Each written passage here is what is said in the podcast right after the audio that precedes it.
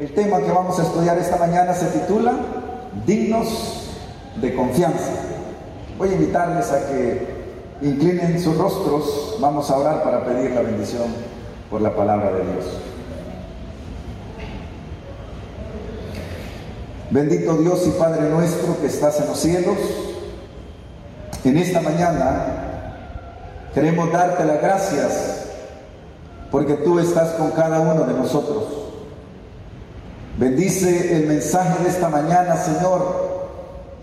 Por favor, úsame este día, Señor del cielo, para que tu palabra pueda tocar los corazones y que nuestra vida, Señor, pueda estar a cuenta contigo en cuanto a la fidelidad de lo que a ti te corresponde. En el nombre de Jesús oramos. Amén. Quisiera empezar diciendo esta mañana, hermanos, que usted puede desatar una bendición extraordinaria en su vida, en la vida de su familia, en cuanto a la fidelidad de su mayordomía siempre. Su familia, su negocio, su trabajo, lo que usted hace, puede desatar una bendición extraordinaria usted cuando es fiel a Dios en cuanto a lo que el Señor respecta en cuanto a lo que el Señor le corresponde, mis amados hermanos. Antes de entrar al desarrollo del sermón de esta mañana, yo quisiera presentarle algunos apartados importantes que van a poner la base de las tres enseñanzas que yo quiero enseñarles o quiero darles esta mañana. Y la primer, el primer apartado en la introducción del tema de esta mañana es que hay un texto en la Biblia, no lo vamos a buscar porque no, no es este el, centro del mensaje, sino los tres puntos que tengo para el desarrollo. Primer punto, hermanos, de la introducción es, el primer apartado es, hay un texto que me gusta mucho, dice la Biblia, porque yo Jehová no cambio. Por esto, hijos de Jacob, no habéis sido consumidos, dice la palabra de Dios. Así que el primer apartado que yo quiero destacar en el mensaje para esta mañana, el primer apartado que yo quiero destacar en la introducción de este mensaje es que Dios no cambia, ni su palabra cambia tampoco. Y como Dios no cambia y su palabra no cambia tampoco, las exigencias de Dios siguen siendo las mismas. Como Dios no cambia, su palabra no cambia, las exigencias de Dios siguen siendo exactamente las mismas para su iglesia, mis amados hermanos. Dios no cambia. Hay personas que dicen, miren, eh, el diezmo, la ofrenda era allá para el Antiguo Testamento, ahora es un nuevo pacto, es un Dios diferente, eso ya quedó en el pasado. La Biblia me dice a mí esta mañana que Dios no cambia, ni su palabra cambia, y como Dios no cambia, ni su palabra cambia, las exigencias de Dios para su iglesia, las exigencias de Dios para la humanidad siguen siendo las mismas exigencias del Dios del Antiguo Testamento también. ¿Estamos claros hasta ahí, hermanos? El segundo apartado, hermanos, lo encuentro en Malaquías. Dice la Biblia, ahora pues sacerdotes, para vosotros es este mandamiento. Si no escucháis y si no decís de corazón, dar gloria a mi nombre. Ha dicho Jehová de los ejércitos, enviaré maldición sobre vosotros y maldeciré vuestras bendiciones. El segundo apartado que quisiera destacar en el mensaje, en la introducción del mensaje de esta mañana, es que los líderes somos responsables de lo que hace el pueblo.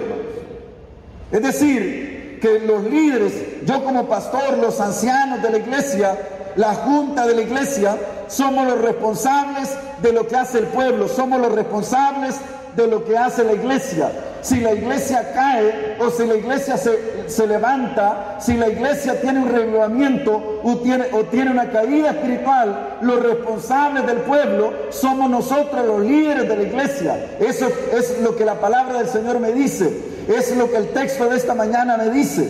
Por eso, queridos hermanos, la palabra, mi función como pastor es tanto a enseñarle a usted cómo orar, enseñarle a usted cómo interpretar o eh, aprender el plan de la salvación para su vida, y también mi función como pastor es enseñarle a usted a ser fiel en lo que al Señor, en lo que a Dios le corresponde en cuanto a sus diezmos y sus ofrendas también. Así que mi función eh, como pastor es enseñarle a usted de que Dios es el primero y que Dios se reserva una parte de nuestros ingresos siempre, hermanos. Dos citas quiero leer en este, en este segundo apartado de la introducción. Lo encuentro en Consejo sobre Mayordomía Cristiana la página 103. Oiga lo que dice. Que la iglesia designe a pastores o ancianos que se hayan consagrado al Señor Jesús y que esos hombres comprenden que se elige a dirigentes que se desempeñarán fielmente en la obra de reunir el diezmo. Si los pastores demuestran que no están capacitados para ese cargo, si dejan de destacar ante la iglesia la importancia de devolver a Dios lo que le pertenece, si no se preocupan de que los dirigentes de la iglesia que dependen de ellos sean fieles y de que el diezmo sea llevado a la tesorería, están en peligro, están descuidando un asunto que implica una bendición o una maldición para la iglesia. Deberían ser relevados de su responsabilidad y habría que poner a prueba a otros hombres. Si los líderes de la iglesia, hermanos, si los ancianos de la iglesia si los pastores de la iglesia no destacamos ante la congregación de que la iglesia debe ser fiel en el pago de sus diezmos y sus ofrendas, que la iglesia debe ser fiel en su mayordomía, si no hacemos esto, si no destacamos esto, entonces la iglesia debería relevarnos de nuestros cargos, está diciendo. Y tendría la iglesia que poner a otros ancianos. Y tendría la iglesia que poner a otros pastores a cargo de la iglesia, hermanos. Otra cita de las dos que les dije en este apartado. Los ancianos y dirigentes de la iglesia tienen el deber de instruir a la gente acerca de este asunto tan importante y deben poner orden en las cosas como obreros juntamente con Dios. Los dirigentes de la iglesia deben actuar con firmeza en lo que concierne a este asunto claramente revelado. Los pastores mismos deben ser estrictos en cumplir la letra de las órdenes de la palabra de Dios. Los que ocupan cargos de responsabilidad en la iglesia no deben ser negligentes, sino que deben preocuparse de que los miembros sean fieles en el cumplimiento de su deber, que los ancianos y los dirigentes de la iglesia sigan las instrucciones de la palabra sagrada e insten a sus miembros acerca de la necesidad de ser fieles en el pago de las promesas, los diezmos y las ofrendas. ¿Qué debe designar la iglesia, dice hermanos? A hombres que se hayan consagrado para esa tarea. No me gustaría como pastor estar rodeado de miembros, de algún miembro de la junta de iglesia que no es fiel en el pago de sus diezmos y sus ofrendas al Señor, No me gustaría saber que alguien está en el coro de la iglesia y no es fiel en el pago de los diezmos y las ofrendas al Señor. No me gustaría saber que hay alguien de que tiene un privilegio de escuela sabática, de ministerio juvenil, no me gustaría saber que no es fiel en el pago de sus diezmos y sus ofrendas, porque eso traería maldición a la iglesia. No me gustaría saber que la iglesia tiene más de un miembro que no está trayendo bendición a la iglesia porque no es fiel en lo que respecta en devolverle al Señor lo que le corresponde. Esta tarea es una tarea sagrada, esta tarea es una tarea relevante que debe cumplirse con presteza de tal manera que la obra de Dios pueda cumplirse y Cristo pueda venir pronto en las nubes de los cielos porque yo soy fiel a Dios en el pago de mi diezmo y mi ofrenda. Queridos hermanos, ¿saben ustedes cuál ha sido el problema de los últimos años en la iglesia? El problema en los últimos años de la iglesia ha sido en que los hermanos, los miembros de la iglesia, se han acostumbrado a que se les sobe la espalda con palabras o temas suaves y hemos dejado de destacar estas verdades.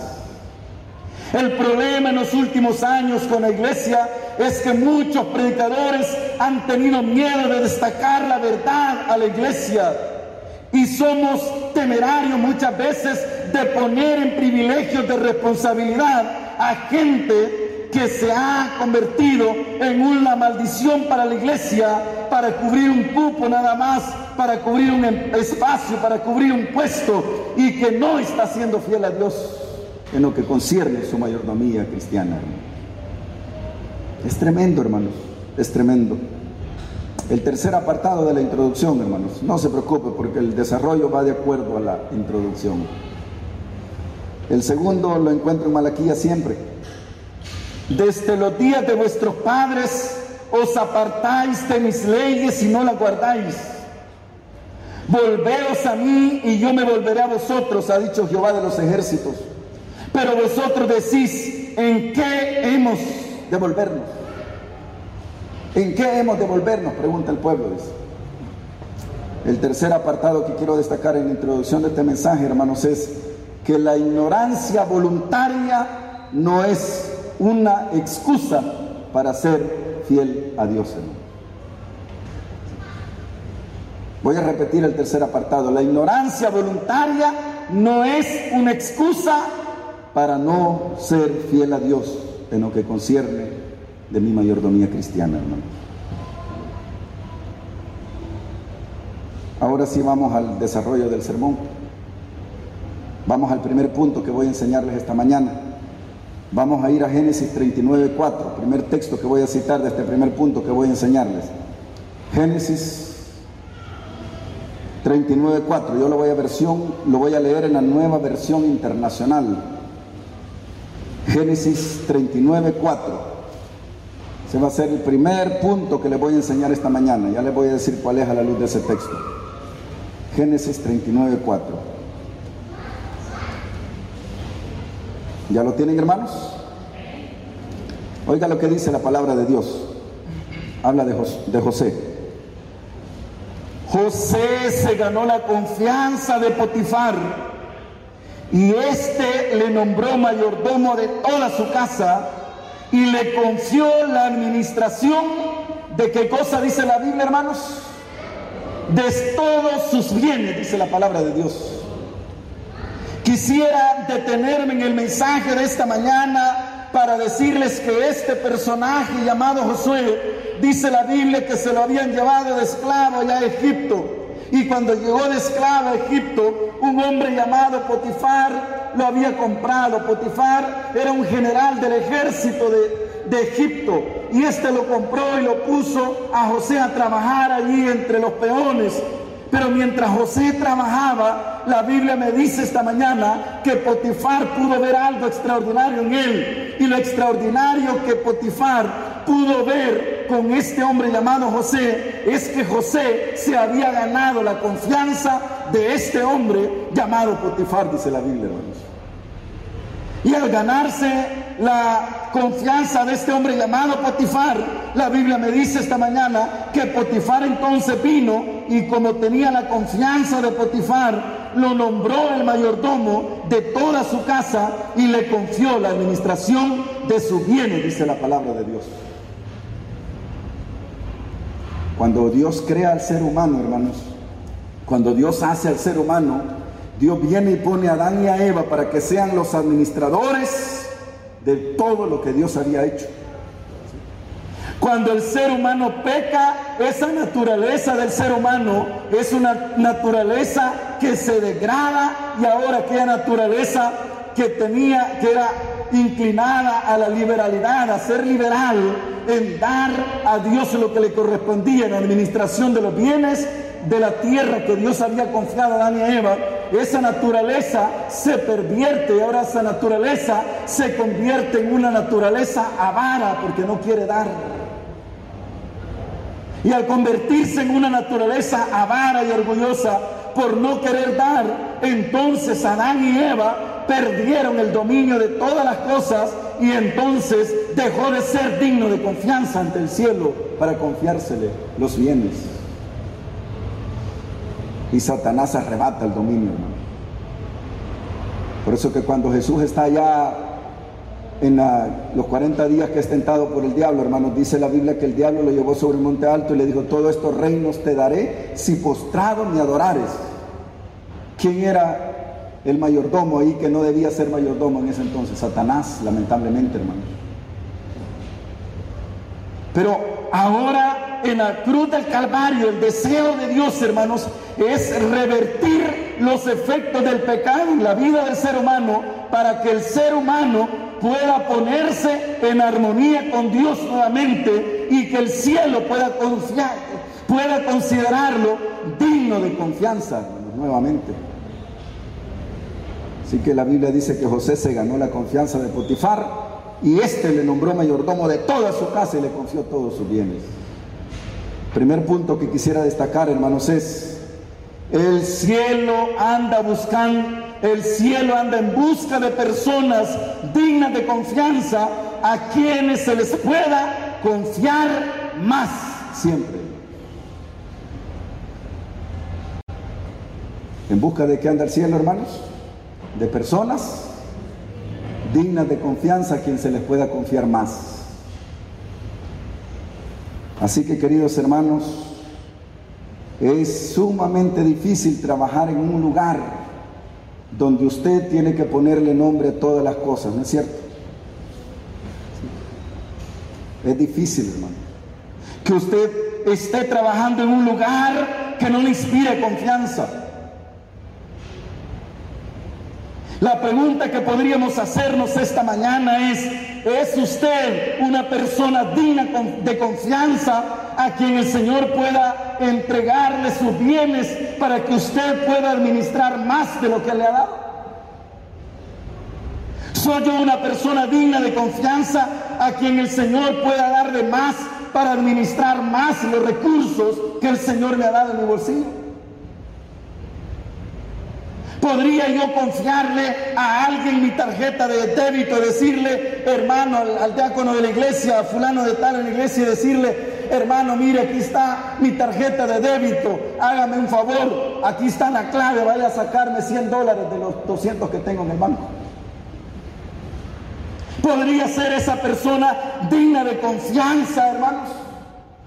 ¿Podría confiársele algo? Por eso que la Biblia me dice esta mañana que ahí estaba, ahí estaba José y José vino y se le puso como administrador de todos los bienes. El cielo también anda en busca de personas dignas de confianza para confiarles algo más. ¿Usted se ha preguntado a veces por qué no tiene más? Vamos al otro texto de este mismo, hermanos. Proverbios 28-20. Proverbios, uno de mis libros favoritos, hermanos, en la Biblia, después del libro de Juan. Proverbios 28, 20, leamos Proverbios 28, 20.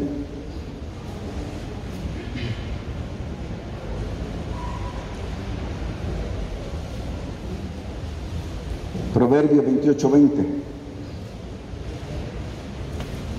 Dice la Biblia de la siguiente manera.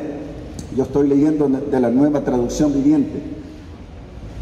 Si usted tiene utiliza dispositivo móvil para buscar su Biblia, busca la nueva traducción viviente. Dice la Biblia, la persona digna de confianza obtendrá gran recompensa, pero el que quiere enriquecerse de la noche a la mañana, ¿qué va a pasar? Dice la Biblia, hermanos. ¿Qué va, ¿Qué va a pasar? Dice la Biblia. Se meterá en problemas. Sí. La persona dice digna de confianza, esta, la persona digna de confianza obtendrá gran recompensa, pero el que quiere enriquecerse de la noche a la mañana, esta persona se va a meter en problemas, dice la Biblia. ¿Estamos nosotros realmente siendo fieles a Dios de tal manera que el cielo nos considere dignos de confianza para darnos un mejor trabajo? Estamos siendo nosotros dignos de confianza ante el cielo para que el Señor pueda agregarle a esos 300 dólares que usted recibe, agregarle 200 dólares más. Está siendo usted digno de confianza ante el cielo para que en ese negocio que usted tiene, de esos 30 clientes que tiene fijos, usted pueda tener 30 clientes más porque usted está siendo fiel a Dios y el cielo lo ha considerado digno de confianza, como dice la Biblia, hermanos. Podríamos esta mañana nosotros decir que realmente somos personas dignas de confianza ante el cielo, en que estamos devolviendo lo que debemos de devolver. No se le olvide el primer punto, hermanos.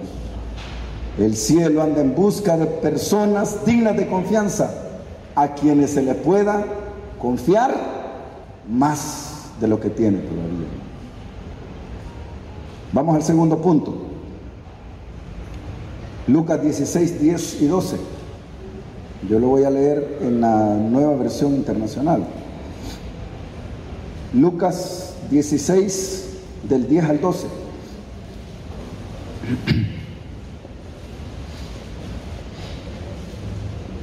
Lucas 16 del 10 al 12, hermanos. Aquí vamos a ver el segundo punto. ¿Ya lo tienen, hermanos? El que es honrado en lo poco también lo será en lo mucho. Y el que no es íntegro en lo poco, lo será en lo mucho. Por eso si ustedes no han sido honrados en el uso de las riquezas mundanas, ¿quién les confiará las verdaderas? Y si con lo ajeno no han sido honrados, ¿quién les dará a ustedes lo que les pertenece? Si ustedes dicen, miren, no han podido ser honrados, no han podido ser fieles en la riqueza que no les pertenece, ¿cómo se les va a confiar algo propio? Dice la Biblia. El segundo punto es sencillo, hermanos. El que es honrado en lo poco, también lo será en lo mucho.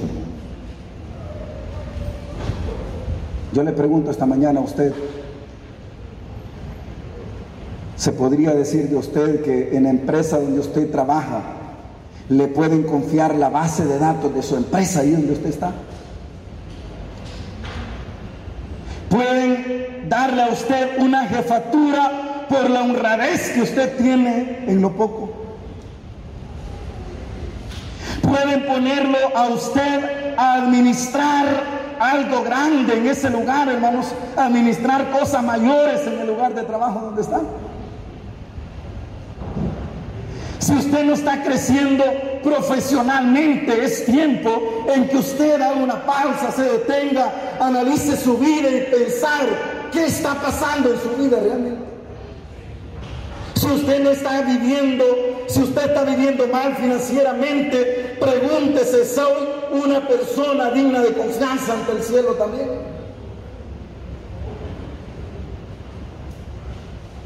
¿Está siendo fiel usted en lo que Dios le ha confiado, en devolver a Dios lo que es de Él? Dice la historia, bueno, conocí a un hermano hace algunos años, él asistía en Susonate, una de las iglesias de Susonate. Él trabajaba en lo que antes era Antel y había trabajado muchos años. Así que lo que pasó es que cuando desapareció Antel, hicieron todos, la mayoría fueron para afuera.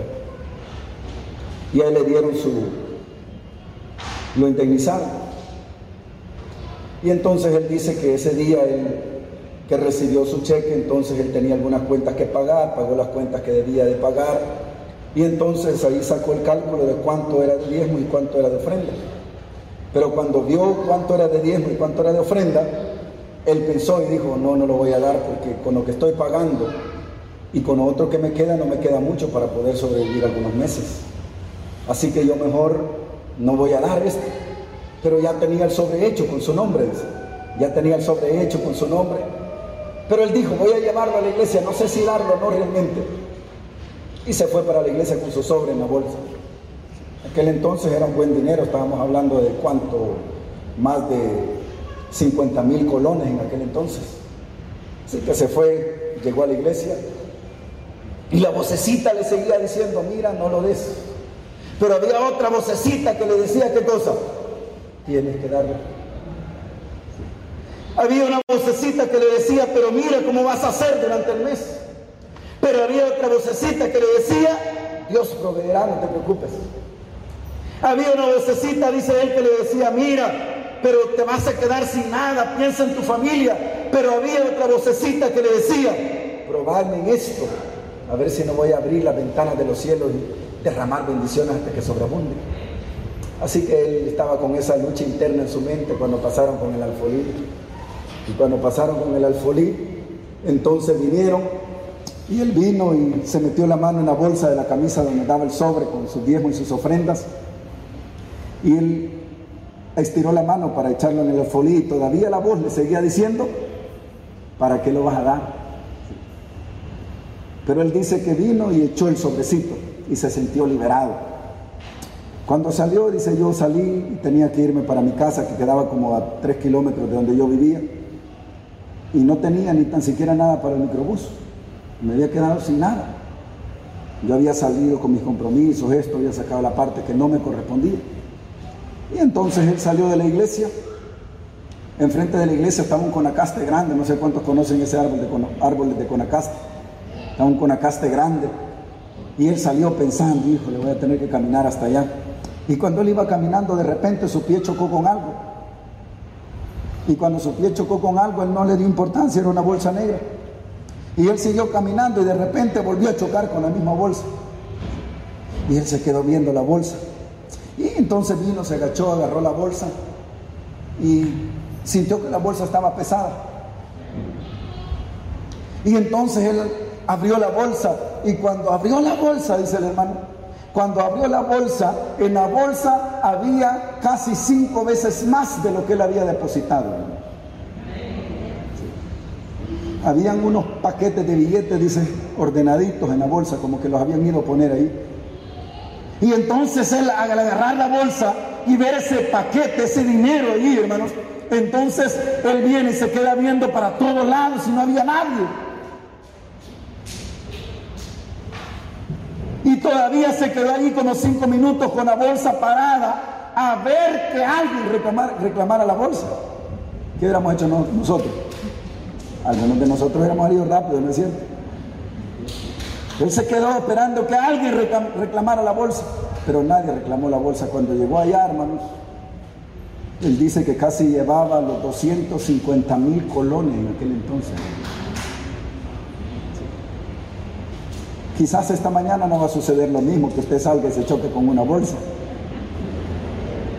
Así que si mira una bolsa tirada, no, no va a pensar que es dinero.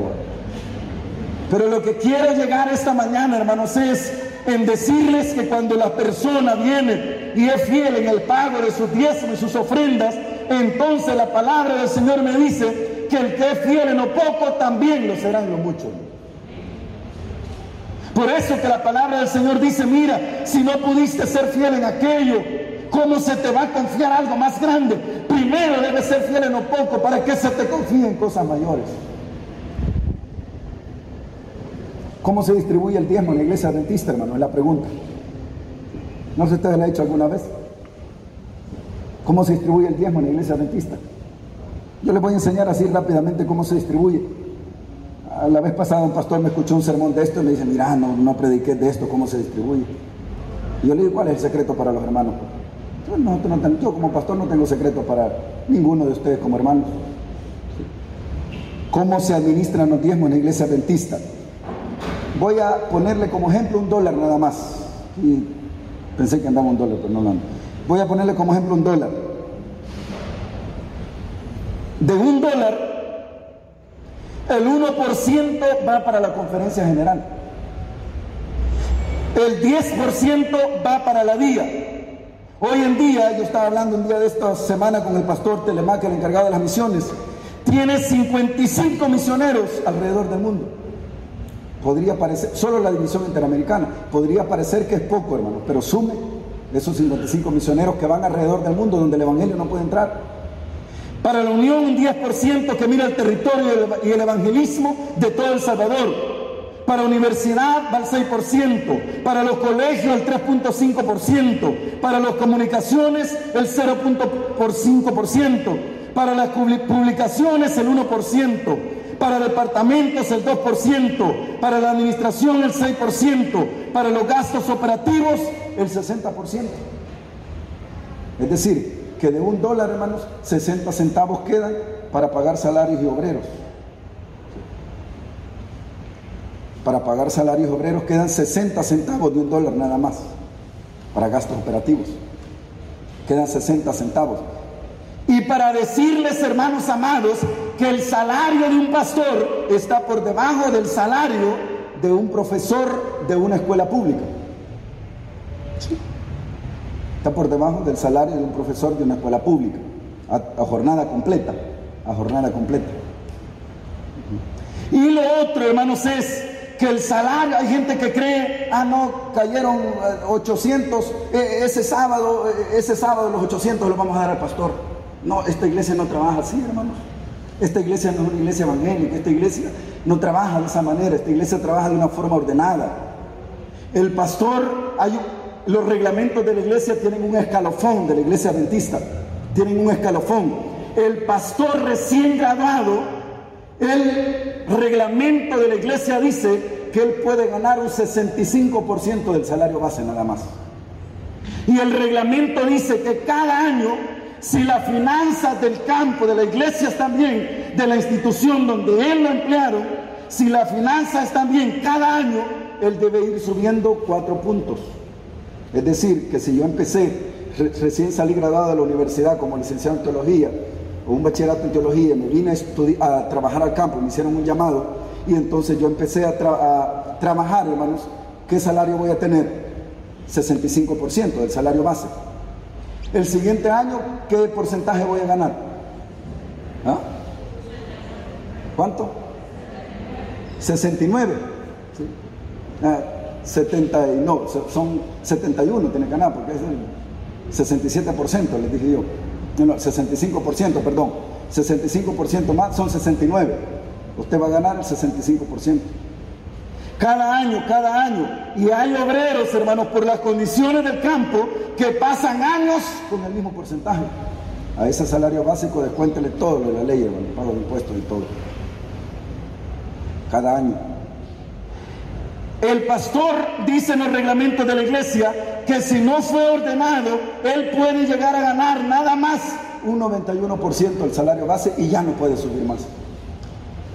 Ya no puede subir más. Si al pastor lo ordenaron y las finanzas del campo lo permiten, dice el reglamento de la iglesia, que el pastor puede llegar a ganar hasta el 100% del salario básico. Es decir, supongamos que el salario son 500 dólares, hermanos. El, cuando inicia va a ganar el 65% de esos 500 dólares. Y si alguna vez lo ordenaron ahí como seis años después de haber iniciado, él va a ganar los 500 dólares y los descuentos de ley. Y la iglesia dice que si ese pastor tiene una maestría, a ese pastor, por su preparación académica, deben de subirle un punto nada más, hermano. ¿Sí? Son como 7 pesos, como 7 dólares. Si ese pastor tiene un doctorado, los reglamentos de la iglesia dicen que debe de subirle otro punto. otro punto. Así que ahí va escalafonado, hermano, escalafonado. Todo, esta iglesia es una iglesia ordenada con su reglamento, hermano. Cada año hay una auditoría. La Unión hace, audita los campos. Ahorita acaban de auditar a la Asociación Metropolitana hace una semana. Ahí empiezan a chequear y dice, bueno, vamos a ver, tráeme los documentos del pastor tal. Y ahí tiene tantos años de ministerio. ¿Y por qué lo tenés en el 65 todavía? ¿O por qué este tiene un punto más? Supongamos que ocurre. ¿Por qué este tiene un punto más y sus años de servicio no son así? Y el reglamento dice también, hermanos, que debe aumentarse de cuatro puntos cada año dependiendo de las finanzas del campo y dependiendo del trabajo que el pastor realice también, hermano. Hermanos queridos, Todo está reglamentado, cómo se administra todo. Usted podría sumar los misioneros en el mundo, ¿cuántos hay? Cientos de misioneros en el mundo. El mayor desafío para la iglesia adventista el mayor desafío de la iglesia adventista es la ventana que se le conoce como la ventana 1040 en el mundo. Usted puede buscar en internet, ventana 1040, ahí le va a tirar con qué ángulo es, 10 por tanto, todo. Esa ventana 1040 es donde se concentra el mayor número de personas islámicas. Comprende una parte de África y una parte de Asia también. Y es allí donde es prohibido el cristianismo donde la iglesia ha tenido que mandar misioneros encubiertos, hermanos, para hacer la obra. ¿Sabe cuál es el problema de muchos miembros de la iglesia adventista? El problema de muchos miembros de la iglesia adventista es que creen que esta iglesia es una iglesia local nada más. Usted cuando se unió a la iglesia, se unió a la iglesia local que tiene una visión mundial de crecimiento. Hermano. Hay ese misionero que está allá en África que nadie de ustedes conoce, hermanos y que la gente ahí no conoce. Me comentaba un pastor, el pastor Telemán, que la vez pasada, que en Turquía, en Turquía hay un pastor como misionero y a él la iglesia no lo tiene registrado como pastor porque si se dan cuenta que es pastor, ¿qué va a pasar? Lo van a echar preso porque es prohibido predicar el cristianismo.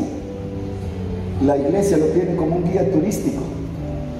Y ahí va como guía turístico, enseñando los lugares y todo, y iba haciendo los contactos con la gente, hermanos. Es la forma de predicar.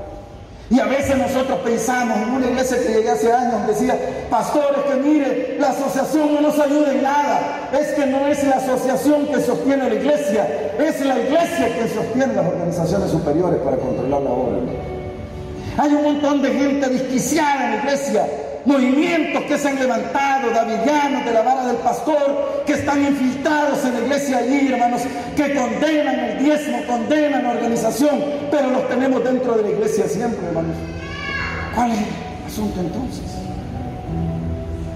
Esta iglesia es una iglesia local que tiene una visión mundial de crecimiento.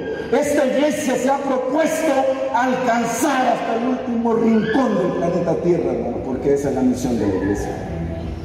¿Y sabe usted cómo se va a alcanzar cada rincón de este planeta Tierra, hermanos? Cuando yo doy mi diezmo y mis ofrendas, donde yo les mencioné, ahí va un porcentaje para las misiones y se va para allá. Va para allá. Mis ofrendas, ¿cómo se administran? De un dólar que usted da, el 20% va para desarrollo local. 20 centavos queden en el campo local. Con eso se le ayuda a la iglesia más necesitadita que está por allá, hermanos. Se le ayuda a este, con otro, necesita más. El otro 20%, los otros 20 centavos van para el desarrollo internacional. El 60% de ese dólar, 60 centavos quedan en la iglesia nada más. Y de esos 60 centavos, tratamos aquí, hermanos, en la iglesia, de administrar los recursos de la mejor manera para que, para que alcancen. Esos 60 centavos se distribuyen, un porcentaje va para escuela sabática de aquí, un porcentaje va para obra misionera, un porcentaje va para gastos de iglesia, luz, agua. Eh, aquí no regalan luz ni agua, ni regalan tampoco el pago de impuestos. Otro porcentaje va para jóvenes, otro porcentaje, va para conquistadores, otro porcentaje va para diaconisas, otro porcentaje va para dorcas, para comunicaciones.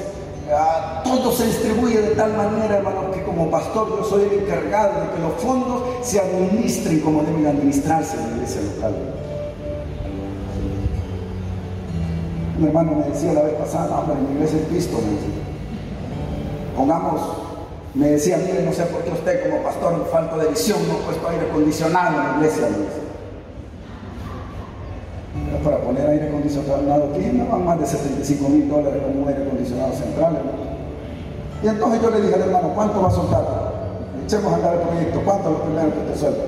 Porque yo sabía que él no está siendo fiel ni con sus diezmos ni sus ofrendas y menos con donaciones. Queridos hermanos, cuando se trata de la fidelidad, muchas veces vemos, buscamos, buscamos peros. Yo quisiera finalizar con el último punto de esta mañana. Proverbio 21.20. Oiga el último punto. Proverbio 21, 21, 20. Vamos a ver el último punto, el tercero. ¿Ya lo tienen hermanos? Proverbio 21, 20. Oiga con el tercer punto que voy a finalizar. Es un punto impactante, En casa del sabio hay qué cosa? En casa del sabio hay riquezas y perfumes, pero el necio gasta todo lo que tiene. Ay, no hemos recibido ni el pago a veces, hermano, ¿qué pasa? Ya lo tenemos enjaranadito, como decimos aquí en El Salvador. Ganamos 500 pesitos y ya debemos 100 de eso. Malos administradores del dinero. Ganamos 400 dolaritos y ya no nos alcanza. Por eso que la Biblia me dice que en casa del sabio hay riquezas y perfumes, pero en la casa del necio solo hay desperdicio, solo hay gasto, nada más. Queridos hermanos, yo quiero finalizar diciéndole que no es la voluntad de Dios que usted vista un vestido roto. No es la voluntad de Dios. No es la voluntad de Dios que usted ande sin dinero en la bolsa. La voluntad de Dios es la prosperidad para tu vida, que seas una persona próspera. Quítate la palabra de tu boca, no hay, no hay siempre para tu familia. Debemos empezar por lo primero y lo primero por lo que debemos empezar es siendo fiel a Dios en lo que se refiere nuestra mayordomía. Si hay un tiempo en el cual necesitamos ser cuidadosos con nuestras finanzas, cuando usted ya dio su diezmo, sus ofrendas, hermano, ya entregó eso. Pero si hay un tiempo en que debemos ser cuidadosos con nuestras finanzas, es en este tiempo que vivimos, hermano. Si nos pusieran un encierro más grande, hermanos, usted aguantaría dos meses. Podría decir usted, yo puedo hacerle frente a dos meses. Si hay un tiempo en que necesitamos ser cuidadosos, cuidar nuestro dinero, es en este tiempo. Pidámosle la sabiduría a Dios, hermanos, para darle al Señor lo que le corresponde. Nunca se olvide que su fidelidad, su agradecimiento no puede ser, no puede ser menor que su fidelidad, hermano. Somos fieles en nuestro diezmo, nuestro diezmo muchas veces, hermano, damos lo que debemos de dar. 50 de diezmo, un dólar de ofrenda, nuestro agradecimiento, hermano. Alguien me enseñó hace algunos años que tu agradecimiento no puede ser menor que tu fidelidad. No puede ser menor que tu fidelidad. Hagamos un compromiso con Dios esta mañana, hermano. Hagamos un compromiso con Dios. Algunos dicen, no, yo voy a decidir cómo usar mis diezmos. O, no, dice, a mí no me, no me gusta como los está invirtiendo la asociación. Usted no tiene la autoridad para disponer de los diezmos. Dios ha dispuesto cómo deben ser usados ya. ¿Usted cree que yo puedo ir donde el ministro de Hacienda, donde Alejandro Zelaya y decirle cómo disponer de mis impuestos? ¿Usted cree que yo puedo hacer eso? No puedo. Ya ellos tienen dispuesto cómo está, hermanos. A mí me da risa cuando veo gente manifestando en las calles, hermano cerrando calles, esto y lo otro, que los impuestos para esto. No tengo esa autoridad, hermano. Mi responsabilidad como ciudadano es dar mis impuestos. Mi responsabilidad como miembro de iglesia es ser fiel a Dios en el pago de mis diezmos y mis ofrendas. Porque hay familias destruidas, porque hay hogares destruidos, porque hay negocios destruidos, porque hay iglesias destruidas. Simplemente porque no han aprendido que el diezmo es de Jehová. Yo voy a invitar a nuestro hermano o a nuestra hermana Emily que venga nos despida con este canto para yo tener la oración final.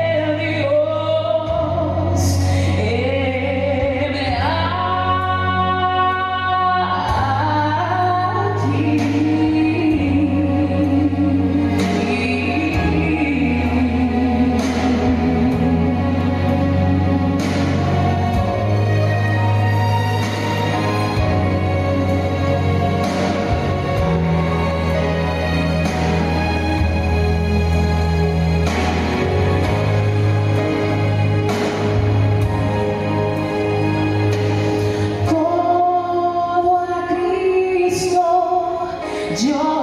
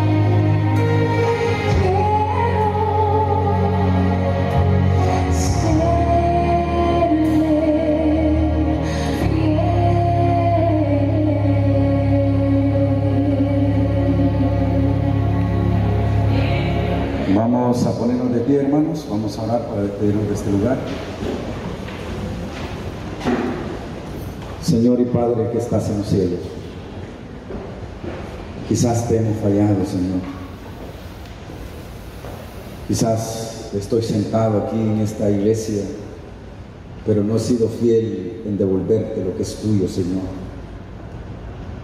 Quizás el cielo no me ha considerado una persona digna de confianza para darme más y administrar más. Pero esta mañana, Señor, oramos para que nos perdones porque solamente en ti hay perdón para el pecador. Pero también estoy orando para aquellos hermanos que han sido fieles, Señor mío, que tú bendigas sus negocios, que tú bendigas sus trabajos, que tú bendigas sus familias, que tú bendigas su salida tu entrada, y que bendigas a cada uno, Señor, como si te lo mencionara por nombre. Bendícenos a todos, Señor del cielo, y llévanos con bien a nuestros hogares que tu gracia sea con cada uno de nosotros. En el nombre de Jesús. Amén. Dios le bendiga, hermanos. Pueden sentarse, las instrucciones siguen siendo las mismas. Primero los que están en el mezanino y después los que están en la nave principal. Muchas gracias.